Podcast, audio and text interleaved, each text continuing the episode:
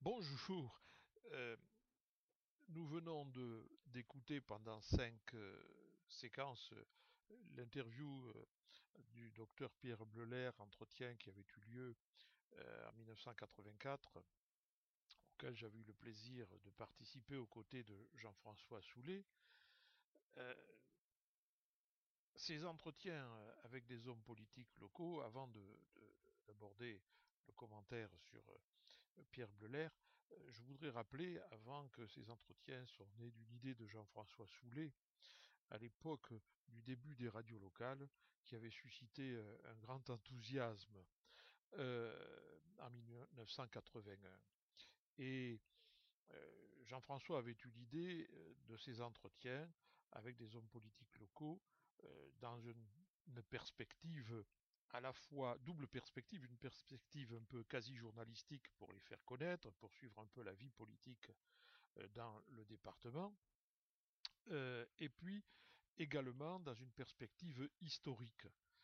Euh, et évidemment, aujourd'hui, quatre décennies plus tard, ces entretiens conservés présentent un grand intérêt historique. Tous n'avaient pas répondu à notre sollicitation. Par exemple, je pense à, François Badi ou à Pierre Pérus. Euh, mais parmi ceux qui ont joué le jeu, euh, certains euh, ne l'ont pas regretté, je pense. Alors certains étaient au début de leur parcours politique et leurs propos à l'époque s'inscrivaient dans l'action immédiate. Mais d'autres étaient à la fin de leur vie politique. Et cela présente un intérêt plus important parce que leurs propos devenaient un regard personnel sur leur propre carrière. Nous avons eu ainsi, par exemple, André Guerlain, René Billère, le docteur Paul Tillard, Maître Pierre Maille et d'autres. Et puis nous avions enfin une troisième catégorie où on avait des gens qui étaient au milieu de leur parcours. Et c'est le cas de Pierre Bleuler, dont nous avons rediffusé l'entretien. Cet entretien date en effet de 1984.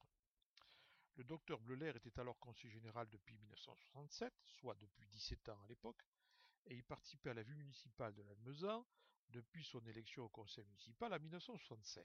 D'abord dans l'opposition, puis dans la majorité à partir de 1971, et par la suite euh, comme premier adjoint, puis maire en 1977. Il a, après cet entretien, il a exercé ses deux mandats jusqu'en 2001, en passant également par le Palais Bourbon, élu député des Hautes-Pyrénées en 1986. Et la maladie l'a emporté en août 2002 à l'âge de 73 ans. Donc c'est à peu près le milieu de euh, sa vie politique. Et c'est intéressant. Nous allons donc, Jean-François m'a demandé de, faire un commentaire. Euh, il est évident que si nous n'avions pas eu le confinement, ce commentaire aurait pu euh, s'effectuer sous forme euh, d'un entretien à deux voix. Euh, là, la technique est un peu plus particulière et les circonstances sont particulières. Bon, que retenir de cet entretien et du parcours du docteur Bleuler? Je, propose de, voir cela en deux temps. D'abord, de resituer le parcours euh, politique de Pierre Bleuler euh, dans le double contexte politique national et départemental de cette époque. C'est important parce que euh, il a dit lui-même toutes les, il a raconté les desiderata, de, les, vicissitudes de sa vie politique, notamment euh, au niveau euh, des partis politiques auxquels il a appartenu. Et donc il, faut peut-être rappeler cela. Euh, Pierre Bleuler se réfère dans l'entretien au pape Léon XIII et au sillon de Marc Sarnier. Euh, c'est donc un, euh, démocrate chrétien euh, affirmé, convaincu. Là, il faut peut-être, euh, pour nos auditeurs, rappeler euh, l'importance du pape Léon XIII et du sillon de Marc Sarnier. Léon XIII est le pape qui, par son encyclique au milieu des sollicitudes, au début des années 1890, a invité les catholiques français à accepter le régime républicain et la démocratie. Jusque-là, effectivement, la très grande majorité des catholiques refusaient la République. Par une autre encyclique euh, de la fin du siècle, euh, Rerum Novarum, ou Rerum Novarum, comme vous voulez, selon les types de prononciation que l'on nous a apprises au cours de notre scolarité, euh, Léon XIII condamne la théorie marxiste de la lutte des classes. Mais il ne condamne pas l'existence, il ne nie pas pardon l'existence de classes sociales, il invite les classes les plus favorisées au partage. Et de ces deux encycliques sont nés, je schématise bien sûr pour être clair et simple, sont nés deux courants politiques, enfin un double courant politique, qui est le courant démocrate chrétien, mais aussi le courant chrétien social. Et souvent les deux sont liés. Alors, les milieux catholiques français euh, n'ont pas tous accepté, loin s'en faut, hein, euh, euh, ces encycliques. Et puis la loi de 1905, qui est aujourd'hui tant louée, a été vivement combattue par l'Église catholique à l'époque et elle a rajouté de la polémique là-dessus. beaucoup de catholiques, avant la Seconde Guerre mondiale et entre les deux guerres, se sont retrouvés dans l'Action française ou dans une, un parti qui s'appelait la Fédération nationale catholique, euh, dont, dont, le dirigeant était un général, le général de Castelnau, qui s'était illustré pendant la guerre de 14-18. Euh, pour tous ces gens-là, euh, le régime de Vichy sera vécu comme une revanche. Le courant politique démocrate chrétien, issu de, euh, de ces encycliques, et dont un des euh, leaders a été euh, Marc Sangnier, avec son journal Le Sillon, a été très minoritaire jusqu'à la libération. Il y avait un petit parti démocrate qui s'appelait Parti démocrate populaire, fondé en 1924 et qui a toujours eu une vingtaine de députés selon les, les élections législatives. Et c'est ce courant qui va s'affirmer réellement à la libération, avec la création du mouvement des républicains populaires, dont le sigle est connu euh, MRP, et auquel fait référence euh, abondamment euh, Pierre Bleuler. Ce parti a été créé par d'éminents résistants, en particulier on peut citer Georges Bidault, qui avait succédé à Jean Moulin à la tête du Conseil national de la résistance, par Maurice Schumann, qui était une des voix euh, de la France libre à Londres par Pierre-Henri Tedgen, qui était ministre du gouvernement provisoire, notamment ministre de la Justice, et qui a présidé le MRP dans les années 1950 et qui avait appartenu au petit parti démocrate populaire des années 30.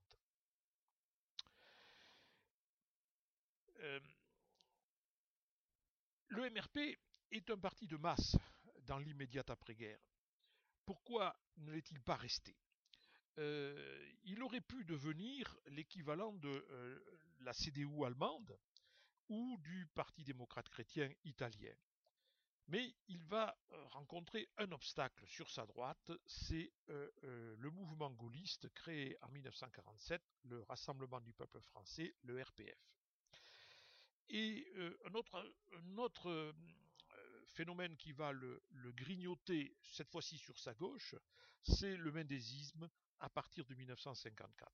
C'est du moins l'analyse que René Raymond a présentée dans un intéressant colloque consacré à, Jean Le Canuet, peu de temps après la mort euh, de euh, l'ancien ministre. Euh, c'est un parti qui va ensuite poursuivre son existence, un parti de gouvernement qui va participer à de nombreuses majorités sous la quatrième république, en alliance notamment avec le CNIP sur sa droite, euh, avec le Parti radical sur sa gauche, sans oublier l'Union des démocrates socialistes de la résistance, l'UDSR, qui est un petit parti charnière, mais dont les deux leaders sont connus. L'un c'est René Pleven et l'autre c'est François Mitterrand. Donc, euh, euh, voilà ce que on peut dire sur l'état du, du courant politique démocrate chrétien en France lorsque Pierre Bleuler vient s'installer à Lannemezan. il est membre depuis quelques années déjà, il nous l'a rappelé, du mouvement des républicains populaires.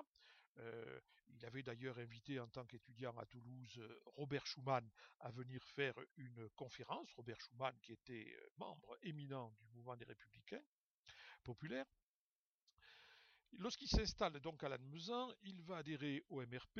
Il dit qu'à Tarbes, ils étaient très peu nombreux, dont Louis Larieux, euh, qui sera conseiller général également pendant de très nombreuses années, conseiller général de Galant. Et, euh, mais euh, le MRP a une très faible influence lorsque, vers 1955-57, Bleuler s'installe. Les Hautes-Pyrénées ont une expression politique modérée. Euh, mais sous euh, la double influence du radicalisme et des indépendants paysans du CNIP. Il le rappelle d'ailleurs euh, dans, dans l'entretien. Alors, il faudrait peut-être un peu développer ça. les Hautes-Pyrénées, depuis la fin du XIXe siècle et le ralliement des catholiques à la République, au début donc de, la dernière décennie du XIXe siècle,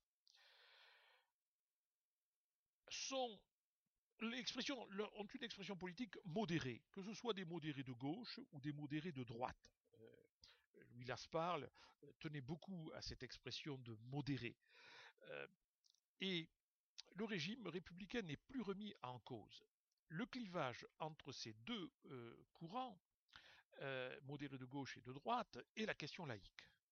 C'est un clivage essentiel qui oppose d'un côté le parti radical, le parti radical qui existe depuis 1901 en France, mais dont la fédération euh, départementale a été créée en 1905 euh, au centre gauche, et puis au centre droit, on a des libéraux, alors qui n'affichent pas leur confession, mais qui s'appuient sur le clergé et surtout sur la presse.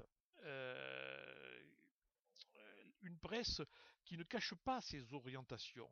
Je pense en particulier à un, grand quotidien qui date du début du XXe euh, siècle dans le département et qui va durer jusqu'à la fin de la guerre, jusqu'à 1944, Le Semeur, dont euh, la rédaction en chef est assurée par le chanoine Joannolou.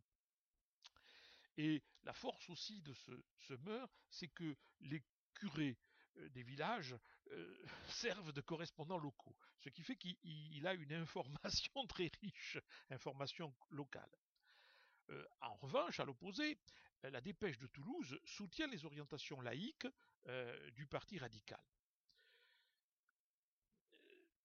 Ce, paysage politique a été bousculé sous Vichy et puis à la Libération ce sont surtout les radicaux qui ont été bousculés sous Vichy, euh, euh, les radicaux euh, dont le chef départemental, le président départemental, qui était le sénateur, le député, pardon, il sera sénateur par la suite, Gaston Manin, a voté contre les pleins pouvoirs à Pétain le 10 juillet 1940. Et à la libération, c'est un bon nombre de libéraux qui avaient apporté leur soutien à Pétain, en votant les pleins pouvoirs et puis en participant aux jeux politiques. Bon, je citerai par exemple les deux députés, Jean Desbons ou Armand Achilfould, et puis les deux sénateurs, Maître Manuel Fourcade ou Émile Miro. je renvoie pour tout ça aux travaux réalisés par José Cubero et Jean-Paul Franz qui ont fait de nombreuses publications sur ces questions-là. Et au lendemain de la guerre, évidemment, ces, deux courants euh, mettent du temps à retrouver une influence, et l'influence qu'ils avaient précédemment. Ils ne vont y parvenir qu'au début des années 1950. Au lendemain de la guerre, des courants tels que le Parti communiste obtient un siège de député conservera jusqu'à 1951 à la personne euh, de Jean Toujas de Bagnères de Bigorre, et le MRP euh, apparaît comme un parti euh, important dans le département, puisqu'il obtient un siège en la personne du marquis Charles d'Aragon, et qui d'ailleurs est un marquis qui est surnommé le marquis rouge, parce que le MRP ne cache pas ses préoccupations sociales. Il faut dire également que le nouvel évêque nommé dans le diocèse, monseigneur Pierre-Marie Théas, a eu aussi été baptisé l'évêque rouge par ses adversaires, parce qu'il a soutenu les mouvements sociaux d'après-guerre, même si son objectif à lui est de lutter contre le communisme, il est dans la ligne de l'encyclique Rerum Novarum, on, on lutte contre le Parti communiste, mais on est soucieux de défendre les classes sociales défavorisées. Pour cela, et l'action de Théas, je, renvoie à la biographie qu'avait publiée Sylvaine Lorinegel sur cet évêque. En 1951, eh bien, lors des législatives, les radicaux comme le CNIP retrouvent leur influence. le PC perd un siège, perd son siège, le MRP perd son siège, les radicaux en gagnent deux, avec René Billère et Maître Pierre Maille qui sont élus, et le CNIP, le Centre national des indépendants et paysans, qui est un parti qui s'est constitué au lendemain de la guerre, quelques années après la guerre, euh, avec euh, Jacques Fourcade, obtient le troisième siège dévolu aux Hautes-Pyrénées.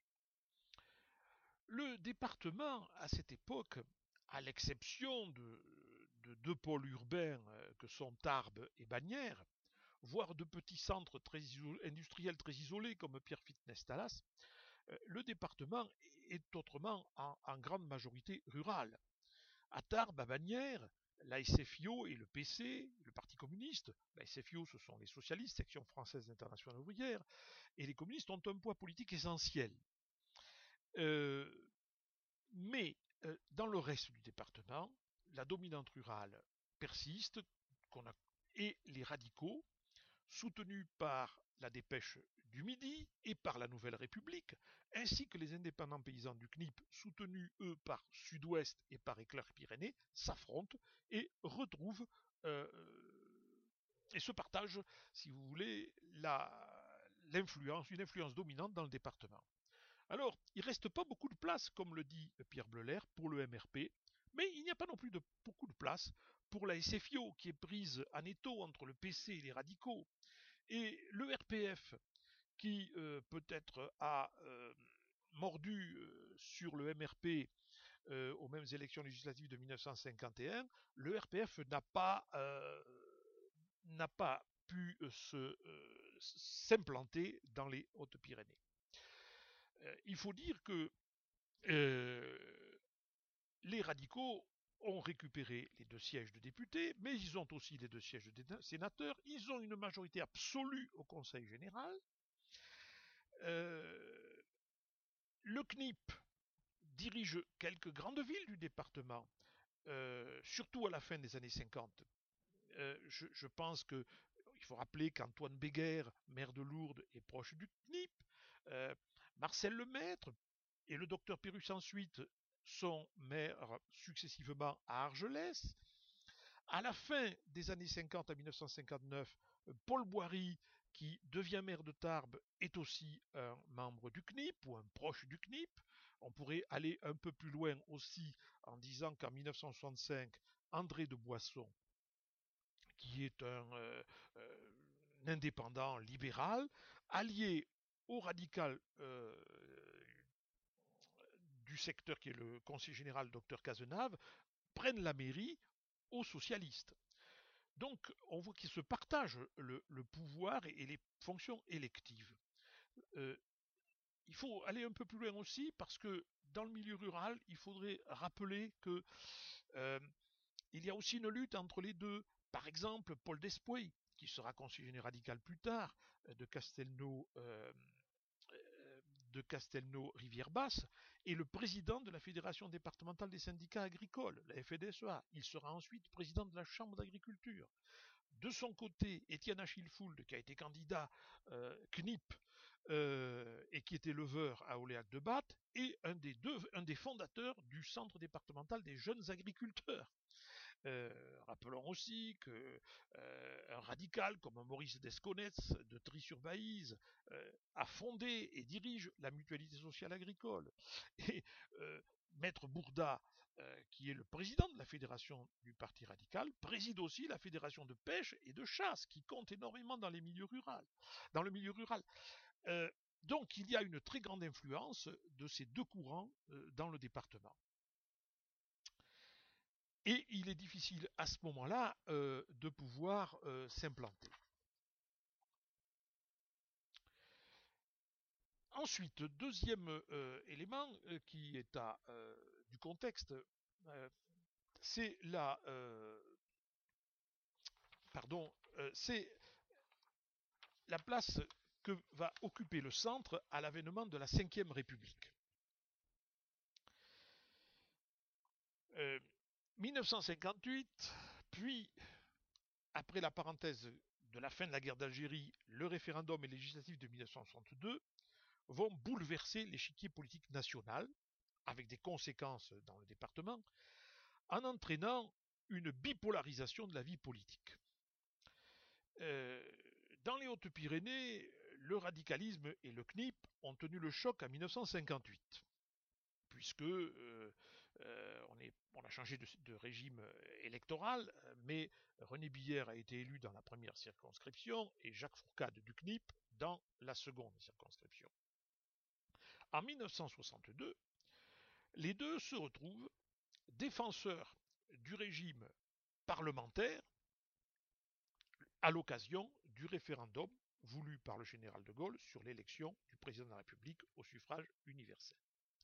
Quand je dis les deux, je devrais préciser que Jacques Fourcade est mort dans un accident de voiture en 1959 et il a été remplacé par son suppléant qui était le docteur Pérus, qui était membre du CNIP. Les deux s'opposent et les deux vont voter la motion de censure hein, euh, contre le gouvernement Pompidou, qui est renversé, et les deux vont appeler à voter non au euh, euh, référendum de 1962. Et les deux vont être battus hein, au niveau national. Localement, Bière sera réélu en 1962, mais Pérus euh, sera battu par Tillard euh, dans le cadre d'une triangulaire au second tour des législatives de 1962. Alors au niveau national, le MRP, qui était un parti de gouvernement, dans le cadre d'alliances très larges, le MRP a été dans la majorité du général de Gaulle jusqu'en 1962. Après la fin de la guerre d'Algérie, euh, on va assister à une rupture entre le MRP et De Gaulle, car il y a deux désaccords importants. D'abord le désaccord sur l'élection présidentielle au suffrage universel, mais aussi un désaccord sur l'Europe, qui est un des, euh, un, des credos importants du MRP sur le plan politique. Et euh, comment exister euh, pour un parti centriste euh, dans, le cadre d'un régime qui introduit une bipolarisation et une bipolarisation dont les deux plus grandes forces apparaissent comme étant le gaullisme d'une part et le communisme à gauche de l'autre bord politique. Alors le centre a cherché sa voie après les élections de 1962 dans la perspective des élections présidentielles de 1965. C'est ainsi que, euh, à l'initiative notamment du journal L'Express et de son directeur Jean-Jacques Servan-Schreiber, euh, il y avait eu le projet euh, d'une candidature mystérieuse de Monsieur X, qui aurait pu être le candidat d'une grande fédération allant du socialiste jusqu'aux indépendants paysans, euh, ce candidat, on a su par la suite, et puis il s'est déclaré, c'était Gaston Defer, qui était membre du Parti, Socialiste de l'époque, de la SFIO de l'époque. Mais euh, ce, projet euh, n'a pas été très, n'a pas fait long feu, car il y a eu un échec. Euh, la majorité de la SFIO n'était pas d'accord avec un, accord, n'était pas, ne voulait pas d'un accord avec le MRP sur la question de l'école libre. Donc, Gaston Defer a été obligé de renoncer. À partir de là, à gauche, la SFIO et une partie, une fraction, celle plus à gauche du Parti radical, vont soutenir une candidature nouvelle qui est celle de François Mitterrand, qui n'est pas un socialiste à l'époque, euh, qui est membre d'un petit parti qui s'appelle la Convention des institutions républicaines, et le Parti communiste se rallie à la candidature de François Mitterrand. Le Parti communiste qui vient de changer de dirigeant depuis un an, Maurice Thorez est mort, le dirigeant historique est mort en 1964 et le nouveau secrétaire général du parti, Valdec Rocher, euh, veut donner une image beaucoup plus ouverte sur le plan politique. Euh, dès lors, le centre n'a plus de candidat on avait pensé à Mendes France, mais Mendes France ne veut pas être candidat. On avait pensé aussi à Antoine Pinet, mais Antoine Pinet ne veut pas non plus. Or, ces deux ténors se refusant, eh bien, Jean Le Canuet, président du MRP depuis 1964, va lancer sa candidature. Il a le soutien de son parti, le MRP, à quelques exceptions près, dont celle de Maurice Schumann qui rejoint le général de Gaulle. Il a le soutien du CNIP, notamment d'Antoine Pinet, sauf une fraction du CNIP sous la conduite de Valéry Giscard d'Estaing, qui va fonder les Républicains indépendants et qui soutient De Gaulle. Il a aussi d'anciens UDSR, euh, petit euh, parti central euh, auquel appartenait Mitterrand, en la personne de René Pleven qui le soutient. Il y a des ex-radicaux, comme Jacques Duhamel, dont le mentor Edgar Faure soutient De Gaulle. Il y a aussi des radicaux, toujours encartés, et notamment le premier d'entre eux, Maurice Faure, qui est président du parti. Bon. Et le Canuet va créer la surprise. C'est une des grosses surprises de cette élection. Aujourd'hui, euh, euh, on peut le dire quand même, avec les 15,6% d'exprimés qu'il fait, le Canuet contribue à mettre le général de Gaulle en balotage. Et ça, c'est quand même un événement important. Suite à cette, élection présidentielle, on va assister à une recomposition politique. Sur la gauche, les socialistes de la SFIO, la Convention des institutions républicaines, le parti de Mitterrand, le parti radical, vont rejoindre et créer et rejoindre la Fédération de la gauche démocrate et socialiste. Je précise, car c'est important pour les Hautes-Pyrénées, que euh, le président du Parti radical élu à la fin de l'année 1965 est René Billère, député des Hautes-Pyrénées, qui incarne à l'époque la gauche du Parti radical et qui incarne l'alliance avec les socialistes. Autre élément important de la recomposition, c'est la création du centre démocrate. Euh, Jean Le Canuet était conscient que les chrétiens démocrates ne pouvaient pas euh, exister comme parti chrétien démocrate à la manière allemande ou italienne en France. Euh, dans le colloque auquel je faisais allusion tout à l'heure, René Raymond évoque une correspondance qu'il avait eue à l'époque avec Jean Le Canuet, et dans laquelle Le Canuet lui disait qu'ils étaient prêts à s'intégrer dans une force centriste, euh, qui soit européenne, qui défende la liberté de l'école, plus large, euh, de façon à pouvoir exprimer les valeurs du centre auxquelles il croyait. Et c'est ainsi que euh, le MRP va contribuer à la fondation du Centre démocrate euh, en 1966, après l'élection. après l'élection présidentielle et après le succès remporté, d'estime remporté par le Canuet à cette élection. il faut dire que dans ce centre démocrate, on y retrouvera des gens qui ne sont pas, ne viennent pas du mouvement démocrate chrétien. Je pense à, Jacques Duhamel, par exemple, qui était un radical avant. Bon, par la suite, ce centre connaîtra, va rechercher donc une autonomie, mais il connaîtra une nouvelle fracture en 1969. en rejoignant une fraction sous la houlette de Duhamel, de Jacques Duhamel, de Joseph Fontanet, de René Pléven, de Bernard Stasi, rejoindront Pompidou et soutiendront Pompidou. Et ils se réconcilieront par la suite en 1976 à Rennes dans un congrès de réunification qui débouchera sur la création du Centre euh, des démocrates sociaux. Euh, et puis, euh, dont le Canuet prendra la présidence et le CDS adhérera à l'UDF en 1978. Une confédération qui regroupe divers partis du centre et de droite pour faire contrepoids au RPR néo-gaulliste. Jean Le Quenuet présidera l'UDF jusqu'en 1988. Donc, après une vaine recherche d'une troisième voie, il s'agissait pour les centristes de maintenir une identité et une influence importante dans le cadre d'une coalition de droite plus, euh, euh, large, euh, comme l'avait expliqué Jean Le Canuet dans une lettre à René Raymond. Voilà en gros le parcours, le contexte départemental et national.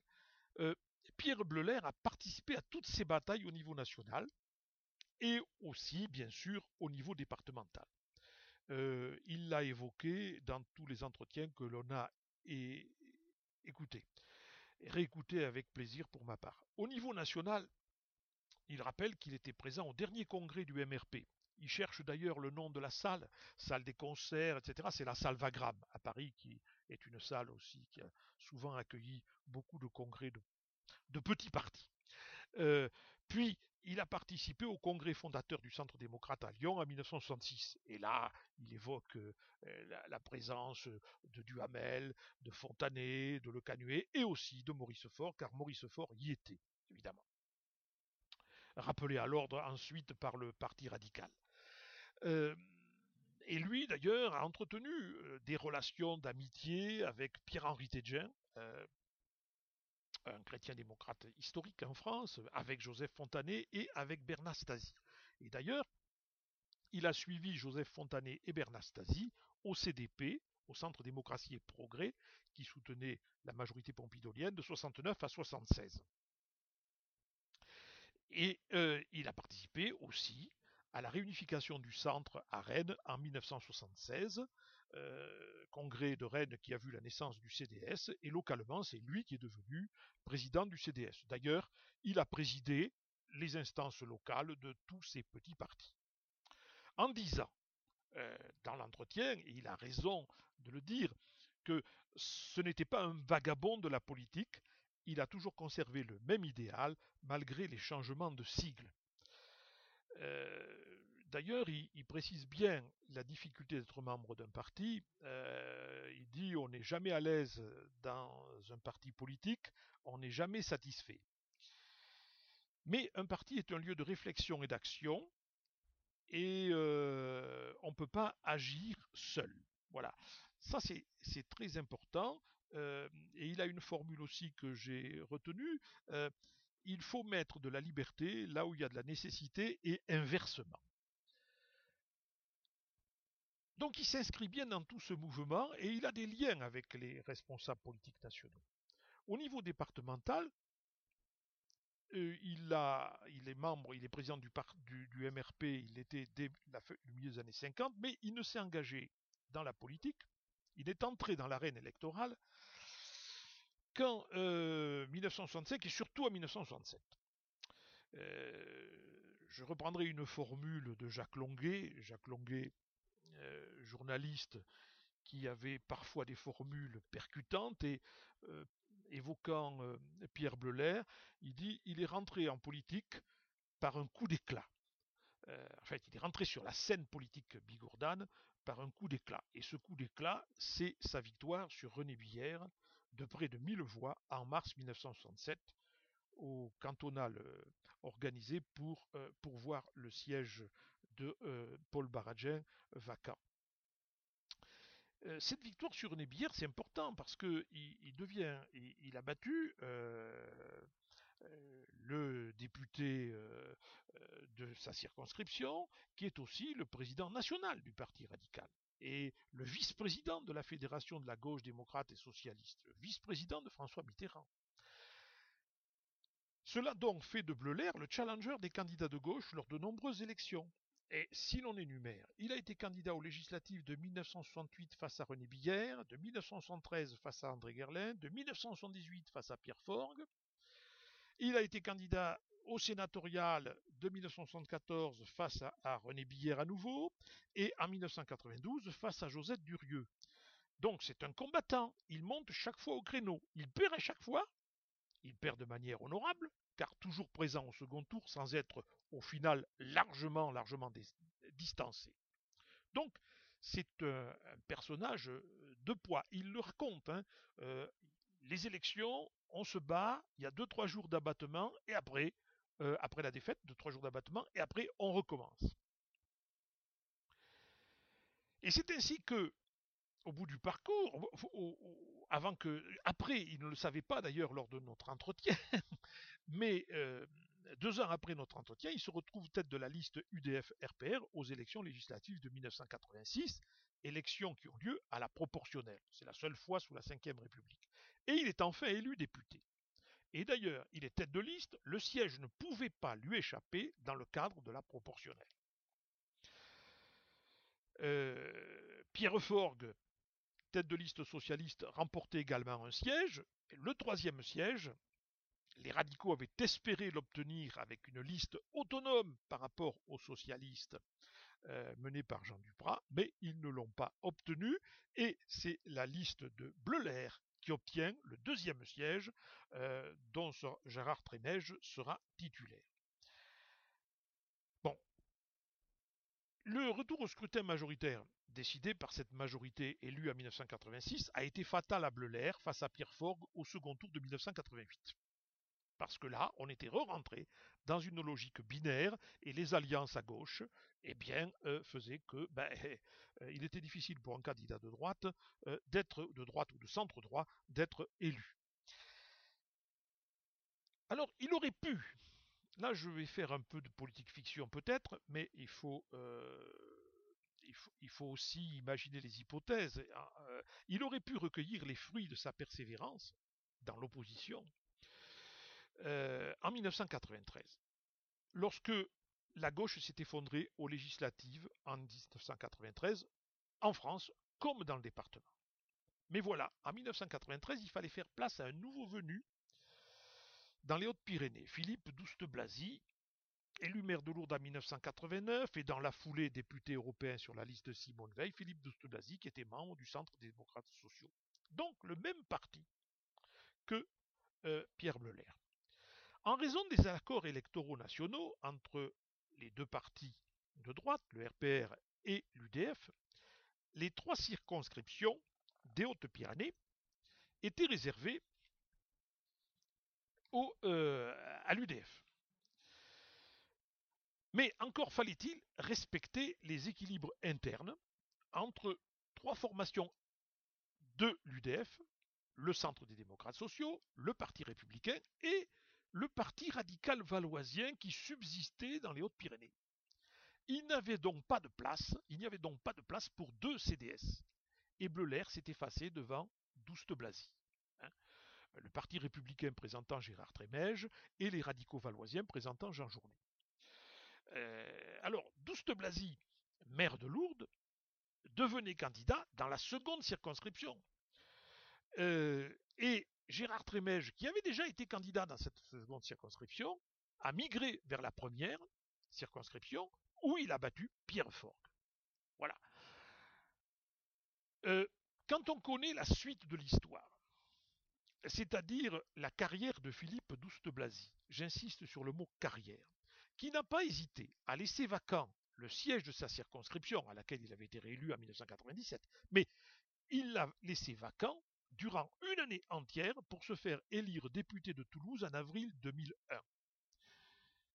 Alors quand on voit que finalement Douste Blazy n'a fait qu'un passage éclair dans les Hautes-Pyrénées, on peut regretter l'effacement de Pierre Bleuler en 1993, Pierre Bleuler qui n'aurait certainement pas abandonné ses électeurs.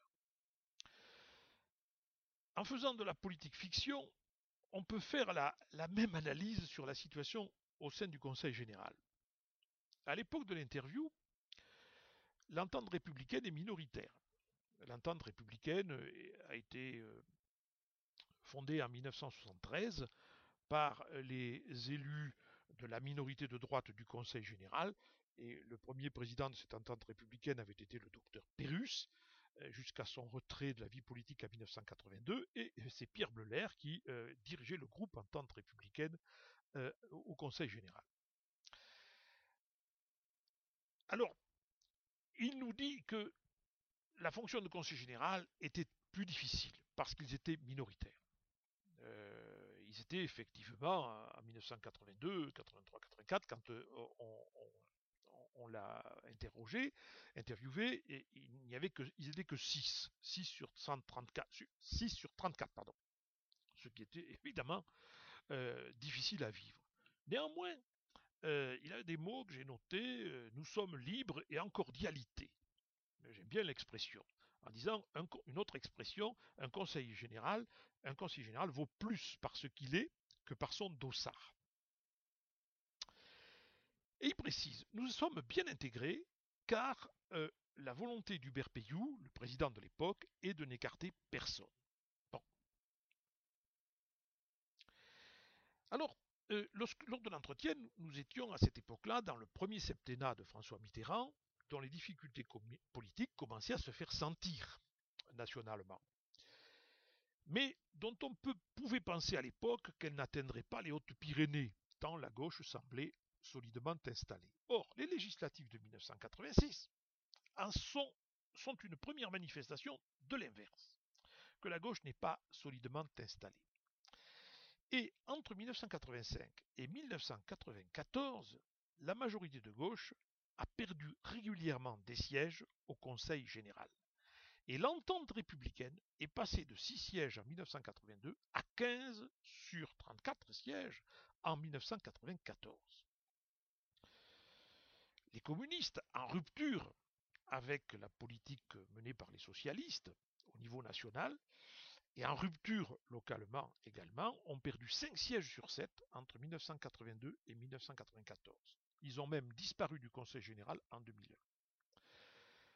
La guerre interne entre radicaux et socialistes a fait passer les radicaux socialistes de 12 à 7 au Conseil général, mais le Parti socialiste n'a pas profité de l'effondrement radical c'est l'entente républicaine qui en a profité. Elle a 15 sièges en 1994. Sur ces 15 sièges, il y a 12 UDF. Et sur les 12 UDF, il y a 8 CDS, 8 centres démocrates sociaux. Aux deux vétérans que sont Pierre Bleuler et Louis Larieux, on a vu se joindre euh, en particulier Roland Castel, Georges Danglade, Philippe Douste Blazy et d'autres. Le fait que le PS n'ait pas profité de l'effondrement radical montre bien que l'électorat radical est probablement sociologiquement plus proche du CDS. Et là, si la courbe s'était poursuivie, la courbe descendante des radicaux s'était poursuivie, on peut penser que euh, le CDS en aurait profité. D'autres départements ont connu ça. Euh, pour avoir vécu euh, dans le Poitou-Charentes, je peux dire qu'un département comme la Charente-Maritime a vu le développement du CDS euh, lié à l'effondrement du MRG local, effondrement du MRG local sous les coups de boutoir du Parti socialiste local. Et on a d'autres exemples comme ça dans d'autres départements français. Alors le PS et, les radicaux de gauche vont redresser à temps la barre, n'est-ce pas, par un accord électoral euh, pluriannuel en 1991. Et qui était jugé trop ouvert à l'égard de l'opposition, fera les frais de cet accord. François Fortassin sera élu président du Conseil général en 1992 la première fois, par 18 voix contre 13, euh, contre 15, pardon, par 18 voix contre 15, à Gérard Trémège. en 1992 et le score sera identique, 18 voix contre 15 face à Jean Journet en 1995. Et François Fortassin donnera un coup de barre à gauche, n'est-ce pas? Euh, Il dira, euh, en s'adressant euh, à peine élu la première fois qu'il sera élu, il dira à l'Assemblée et en se tournant vers l'opposition, il est normal que le pouvoir soit exercé par la majorité. Largesse dont vous avez bénéficié, c'est un temps révolu. Et dans la presse, Hubert Payou commentera en disant J'ai voulu être trop tolérant, on me l'a reproché. Donc l'entente républicaine a conquis 12 cantons. Mais en 1998, elle perd 6 sièges. Car l'alliance a refonctionné entre radicaux et socialistes. Et il n'y a pas eu. Alors on avait estimé que c'était un effet douste blasie. Euh, c'est progrès. Mais c'est plus un effet de la division PS-MRG euh, plutôt qu'un euh, effet douste blasie. Et il n'y a pas eu d'effet douste blasie. Il y aurait peut-être eu un effet bleu-l'air, mais on ne le saura jamais. Et là, euh, on peut dire que euh, il est passé euh, près de, recueillir les fruits d'une action militante importante de toutes les années précédentes. Alors, à l'admesant, il y a eu un effet bleu-l'air, et c'est certain. Certes, il y a eu une erreur de départ. c'est l'élection de 1965. il n'en parle pas du tout dans le dans le dans l'entretien. Dans l'entretien, il nous dit euh, le docteur Baradjin n'avait jamais eu d'adversaire sur sa droite et il avait toujours fait des listes radicales homogènes ou des listes homogènes représentant la diversité sociologique de l'Admezan face à une opposition constituée par les communistes et par les socialistes, et même aussi par le PSU qui existait à, à, à l'époque. Et c'est la première fois qu'il avait une liste sur sa droite et euh, ça l'a mis en difficulté et ça l'a obligé, effectivement, ça a obligé Baradjin à faire une liste, une alliance en accueillant euh, des socialistes de la SFIO et, des, euh, et des membres du PSU sur sa liste. Ce que ne dit pas Bleuler, et pourquoi il ne nous a pas parlé, nous à l'époque nous ne le savions pas, mais c'était de l'ordre du, de tractation discrète et donc on ne le savait pas. Aujourd'hui, grâce à l'ouvrage de Jean Etcheto et de Gilbert Puyot qui s'appelle L'Admezan au fil du siècle, euh, nous savons qu'en 1965, le docteur Paul Baradjin avait proposé une alliance à Pierre Bleuler hein, lors d'une rencontre tenue discrète chez un ami à eux, médecin, et qui sera par ailleurs conseiller général d'ailleurs de la Barthe de Nest, le docteur Louis Fourquet. Et euh, Bleuler n'a pas euh, saisi la main tendue par Baradjen. Et donc ils sont allés à l'affrontement. Entre eux, quelle était l'opposition? Dans le fond, ils avaient un parcours identique, tous les deux étaient médecins, tous les deux avaient été élèves à Garaison. Mais si Bleuler était un chrétien démocrate affirmé euh, et ne cachait pas ses valeurs et sa foi. À l'opposé, euh, avait aussi des valeurs affirmées, mais c'était un radical entier, un laïc pardon entier. Hein. Il avait subi euh, dans sa jeunesse l'influence de, de, gens très proches de Maurice Allard. Alors Maurice Allard est un député qui n'a fait qu'un seul mandat au début du XXe siècle, qui est peu connu, mais Maurice Allard est celui qui a le plus bataillé euh, au moment du vote de la séparation, de la loi de séparation de 1905, pour que on, il était un, laïc jusqu'au boutiste.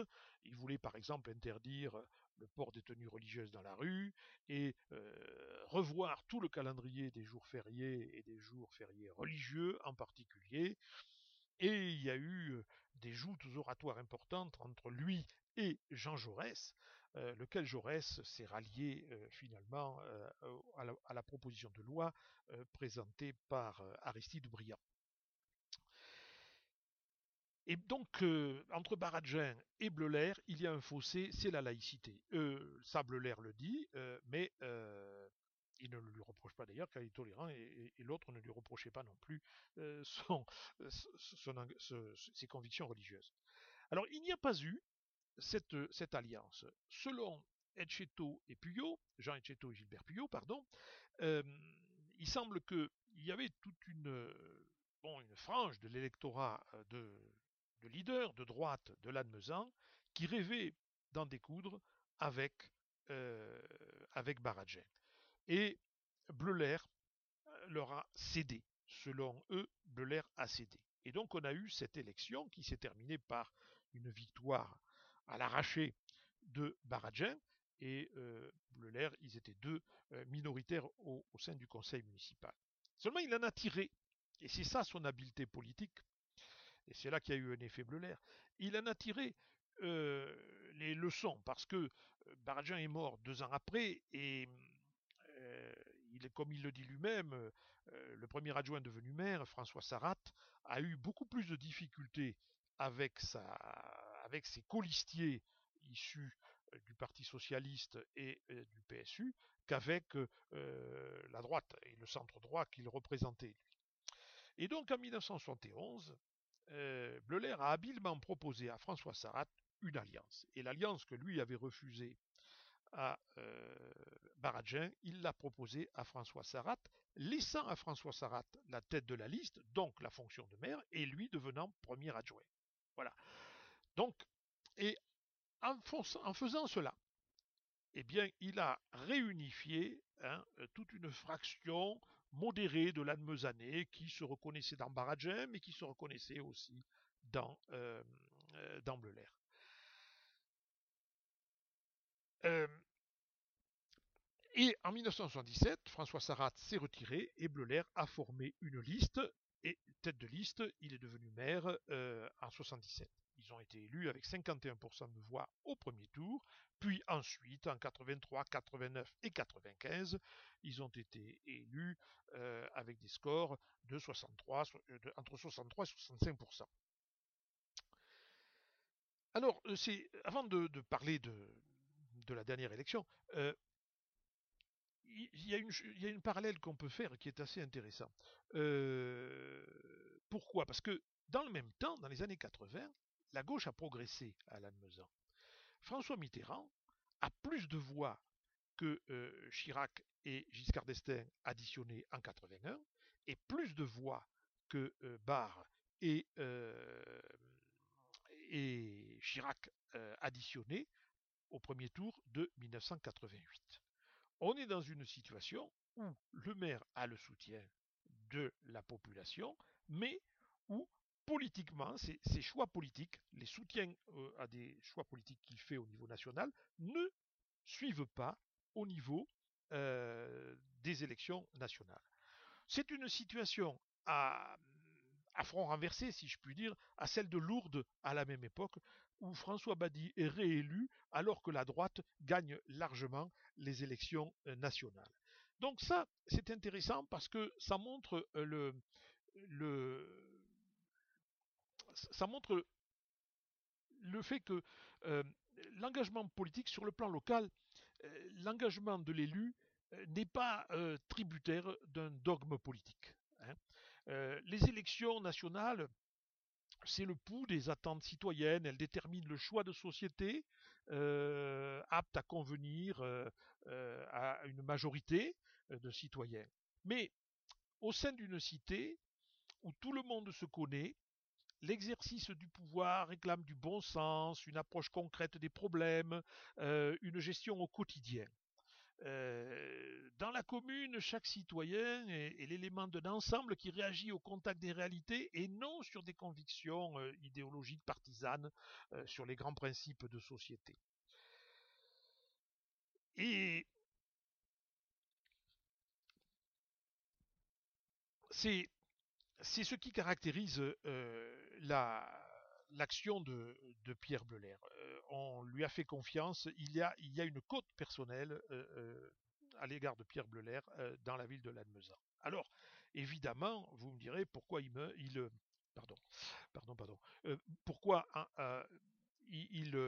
est battu très sévèrement en 2001 où il n'a que 43% face à une liste socialiste, une liste de gauche menée par le socialiste Bernard Planot. Alors justement, euh, lapsus un peu révélateur, c'est que il a été battu, probablement alors peut-être l'usure politique, mais aussi la maladie. Je pense que la maladie a joué un rôle. là, la dépêche, dans la dépêche du Midi, j'ai retrouvé un article dans la dépêche du Midi euh, qui analysait la situation quelques mois avant les élections de 2001. Et euh, le journaliste euh, faisait part des incertitudes qu'il y avait dans la population, n'est-ce pas, de l'inquiétude qu'il y avait dans la population, sachant que le docteur Bleuler était malade et gravement malade, l'inquiétude qu'il y avait sur ce qu'il se passerait s'il mourait en cours de mandat. Parce que, euh, selon le journal, on ne voyait pas euh, apparaître un successeur possible, etc. Alors il y avait eu euh, un candidat qui était présenté comme un possible successeur de Pierre Bleuler. dans une interview accordée aux journalistes de la Dépêche, il niait évidemment toute possibilité d'être le, successeur auquel Bleuler aurait pu passer le flambeau en cours de mandat, etc. Mais ce manque de clarté a dû inquiéter. Alors en plus, il y a aussi un autre problème, c'est les problèmes de la désindustrialisation et de la perte d'emploi sur l'Admezan à l'époque. et et là, il y a eu des promesses aussi importantes faites par Bernard Planot euh, sur l'emploi, etc. Et quelque temps après, euh, enfin deux ans après les élections, mais quelque temps avant sa mort, le même journaliste de la Dépêche a rencontré Pierre Bleuler dans la rue, euh, par hasard, et l'article qu'il fait est assez émouvant. Je, lis Démarche lente de celui qui prend enfin le temps de vivre, visage quelque peu émacié, entre parenthèses, omniprésence de la maladie, mais toujours ce regard vif et brillant de l'homme politique prêt à la réplique, très informé sur ce qui se passe. Et Bleuler lui parle de la situation euh, de Lannemezan et lui dit euh, Ils ont voté majoritairement pour l'emploi. On leur avait promis 850 emplois à 6 ans, en 6 ans. Euh, et ces emplois devaient être créés rapidement. Et ils ne voient rien venir.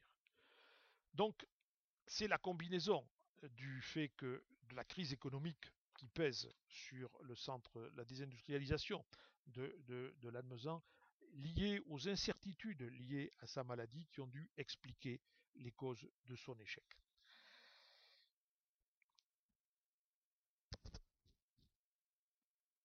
Alors, maintenant qu'on a replacé tout ce contexte, euh, quel euh, enseignement tirer de l'entretien euh, qui nous a accordé et puis d'une vie d'engagement syndical et politique? Lorsqu'il est décédé en, octobre, en août 2002, la dépêche écrivait ceci. Cultiver Pierre Belair était un honnête homme, au sens où l'entendait Montaigne, avec des avis éclairés sur la majorité des sujets, dont il pouvait discuter avec ses amis, ses relations, souvent même ses patients. C'est sans doute ce qui justifie un hommage unanime de l'ensemble de la classe politique départementale, un humaniste s'en est.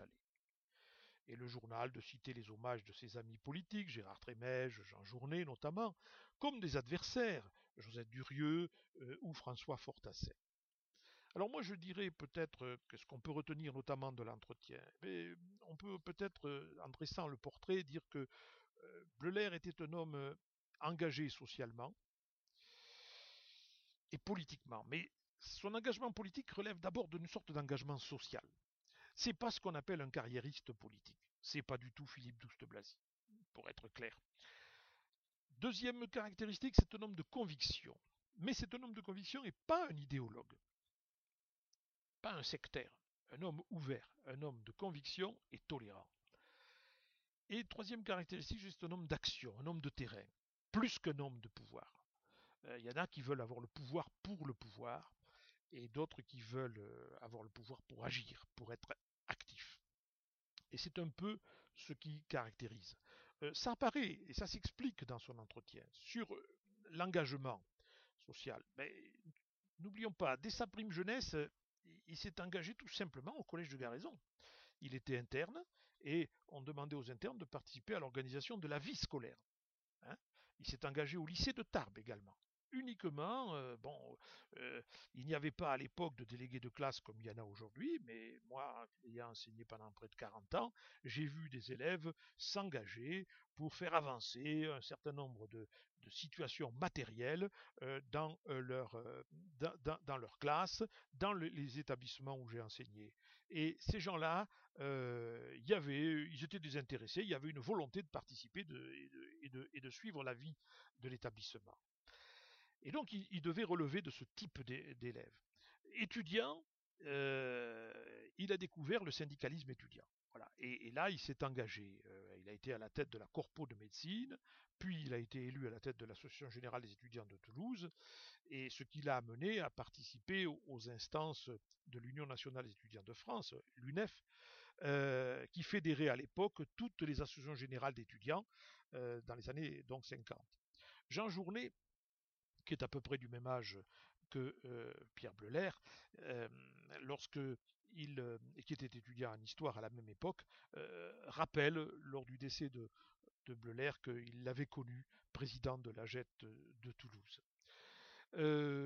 alors cette AGET, c'est une et ses AG l'Association générale d'étudiants était une sorte de creuset politique, puisque comme il le rappelle lui-même, euh, il a connu Bernard Ponce à Montpellier, Bernard Ponce qui sera ministre de Chirac par la suite, il a connu Michel Crépeau qui sera ministre de, euh, Mitterrand par la suite, il a connu Guy Pen qui était euh, président de la Corpo dentaire de Paris, qui sera un conseiller de Mitterrand, Michel Péricard, journaliste de la télévision bien connu, et puis plus tard aussi parlementaire, qui, sera, qui était de Paris Lettres, et puis Jean Le Pen, Hein, euh, qui était à Paris droit. Euh, et il nous avait raconté à cette époque-là, nous étions en 84 lorsqu'on l'avait entre, lors de l'entretien, et 84 euh, c'est l'année où, Le Pen a gagné pour la première fois une élection en France avec les, les élections européennes. Et donc, il nous a raconté une anecdote, en aparté, ensuite, qu'il avait eu, enfin, d'un contact qu'il avait eu avec Jean Le Pen. Lors, d'un congrès de l'UNEF, Le Pen et quelques amis à lui qui avaient bu, qui avaient bien fêté certaines choses le soir, je suppose, sont rentrés dans une église et ont, se sont amusés à se laver les pieds dans le bénitier de l'église. Et le, prêtre, il y a un prêtre qui traînait par là, qui passait par là et qui est venu euh, leur dire qu'il fallait pas faire ça, etc., qui les a engueulés. Et Le Pen, pof, a décoché une droite euh, et a étalé au sol euh, le curé en question. Le lendemain, à la tribune du Congrès, intervenant, Pierre Bleuler dénonce l'attitude de Le Pen irresponsable. Le Pen ne fait ni une ni deux, il se lève, monte à la tribune et aligne un, autre coup de poing, une autre droite à Pierre Bleuler qui se retrouve étalé sur le plancher. Donc, euh, il nous avait dit, Le Pen, je le connais, je le connais bien. Bon, euh, ça en dit sur les méthodes euh, du personnage. Alors, l'engagement syndical a pour lui été un engagement pour améliorer les conditions de vie étudiante il ne s'agissait pas de se limiter à organiser des fêtes étudiantes. C'est intéressant car il nous dit que euh, lui, il était venu de la campagne et qu'il se sentait un peu étranger au départ euh, dans ces milieux étudiants. Et il a une expression intéressante, il dit euh, la majorité, c'était des fils de famille. Et donc ces fils de famille ne devaient peut-être pas avoir des préoccupations sociales et devaient plutôt penser à utiliser la jette comme pour organiser des fêtes, plutôt que pour mettre en place un système d'entraide. Parce que lui, il s'est engagé en tant que vice-président d'abord, puis président ensuite, il s'est engagé et de son action sont nés, par exemple, le, son, action, une action collective bien sûr, sont nés le restaurant, le Resto U, le restaurant universitaire de la rue des Lois, que tous ceux qui ont fait des études à Toulouse doivent connaître. Il y avait aussi une imprimerie, un centre d'édition de cours universitaires qui siégeait à la rue des Lois et qui euh, l'a fait créer également. Et puis s'est investi dans le logement étudiant et notamment euh, a participé aux négociations qui ont abouti à la création de la cité universitaire d'Ampalo. Euh, donc il s'est beaucoup investi dans les années 50 d'un point de vue social. Voilà pourquoi je, parle d'engagement social, parce que c'est dans le même état d'esprit qu'il exercera son métier de médecin de campagne euh, et euh, qu'il exercera ses mandats de maire à Lannemezan. Il le dit dans euh, l'entretien, mais de multiples témoignages externes le confirment. Alors c'est un homme de conviction et pas un idéologue, je dis. oui, et ça, bon, l'homme de conviction, c'est sa foi, n'est-ce pas? Il a rappelé qu'il a été cœur vaillant au collège, puis qu'il a découvert la GEC la jeunesse étudiante chrétienne à partir euh, de la seconde et à l'université, et qu'il a toujours été engagé dans ces mouvements euh, catholiques. Et je dirais chrétien plutôt, puisque euh, il avait, même si lui était de confession catholique, son père était de confession protestante et, et que il partageait le christianisme avec son père. Et le christianisme, pour lui, ça a été non pas un embrigadement, dans une religion, dans des rites, mais une réflexion, c'est ce qu'il nous dit. Euh, et d'ailleurs, euh, il a rappelé, euh, n'est-ce pas, l'encyclique Rerum Novarum et de, de Léon XIII. Il a rappelé l'influence de Marc Sangnier et aussi de Pierre-Henri Tedjen, qui a beaucoup théorisé sur l'engagement des, des chrétiens dans la vie politique dans les années 30 autre élément qui montre que c'est un homme de conviction, c'est la pratique syndicale, parce que la pratique syndicale à l'UNEF a dû être très formatrice. Chez les étudiants, le débat est permanent, euh, les oppositions entre euh, minoritaires et majoritaires sont permanentes, il faut argumenter, participer à des AG, donc ce goût du débat politique, et euh, il a dû l'acquérir aussi ou le renforcer à l'UNEF. Après, il y a d'autres expériences auxquelles il fait allusion, la guerre d'Algérie, euh, qui euh, a dû, euh, qui lui a posé beaucoup de problèmes, hein, pas, et dont il a, dont il est, quand il est rentré, il était persuadé qu'on ne pouvait pas garder l'Algérie. Et par ailleurs aussi, il y a eu cette expérience d'un voyage en URSS quelques mois après la mort de Staline, qui a dû donner, le conforter dans un euh, sentiment euh, hostile au régime de type communiste. Enfin, dernier point, un homme d'action et de terrain et pas un homme de pouvoir. Euh, il nous a rappelé dans l'entretien, au début de l'entretien, il nous rappelle certains principes de la GEC. J'ai noté une phrase, une formule, tout est améliorable par l'effort personnel inscrit dans un cadre collectif. D'une part. Autre phrase, on s'intègre par l'action et dans l'action. Donc, il faut hein, euh, être tout le temps sur le pont, euh, individuellement, dans un cadre collectif. Et c'est un peu ce qui, fait. Et alors, euh, c'est ce qui l'amène à, définir la fonction de maire. On vit dans la commune. Et, il, y a, il dit que la, la fonction de maire est une école de responsabilité. Et là, il a effectivement dû être pleinement, de réaliser pleinement à la fois la mise en pratique de son engagement social, de ses convictions et de son goût pour l'action. Hein. et d'ailleurs, les Ladmesanais lui ont bien rendu. Je ne veux pas m'étendre parce que c'est trop long sur les euh, réalisation menée par euh, Bleuler à Lannemezan, je, je, renvoie au livre de Jean Etcheto et de Gilbert Puyot qui sont euh, très, qui est très riche à ce sujet. Hein. c'est un livre qui fait 530 pages, le deuxième volume, donc il y a matière à découvrir. Signalons d'ailleurs que cet ouvrage avait été souhaité par, il a été publié bien après la mort de, Pierre Bleuler, il avait été souhaité par Pierre Bleuler lui-même, il avait souhaité que des historiens racontent la chronique de l'Almezan au fil du siècle, ce qui a donné lieu à ces deux volumes, l'Almezan au fil du siècle, au fil d'un siècle, le volume 1 qui va du début du siècle jusqu'à 1940 et le volume 2 de 1940 à 1999. Ça publié aux éditions du Val d'Adour et l'ouvrage est dédié à euh, Pierre Bleuler et préfacé par euh, Bernard Planot, c'est-à-dire euh, son successeur à la mairie de Lannemezan, qui est toujours maire de Lannemezan d'ailleurs. Bon. Et quelle est l'image de Pierre Bleuler Il ressort de, de, cette longue histoire de Lannemezan au fil d'un siècle qu'il y a eu, c'est un peu comme pour les papes, il y a des papes de transition, et puis il y en a qui restent très longtemps. Mais là, c'est un peu pareil. Il y a eu quelques maires de transition, mais c'est comme s'il n'y avait eu que trois maires euh, visionnaires à Lannemezan au cours du XXe siècle. Alphonse Couget, avant la Première Guerre mondiale, et un peu après. Paul Baradin, à cheval sur les deux guerres mondiales, et puis Pierre Bleuler. Et les trois sont dans la même ligne, si l'on en croit l'analyse euh, d'Etcheteau et de Puyot.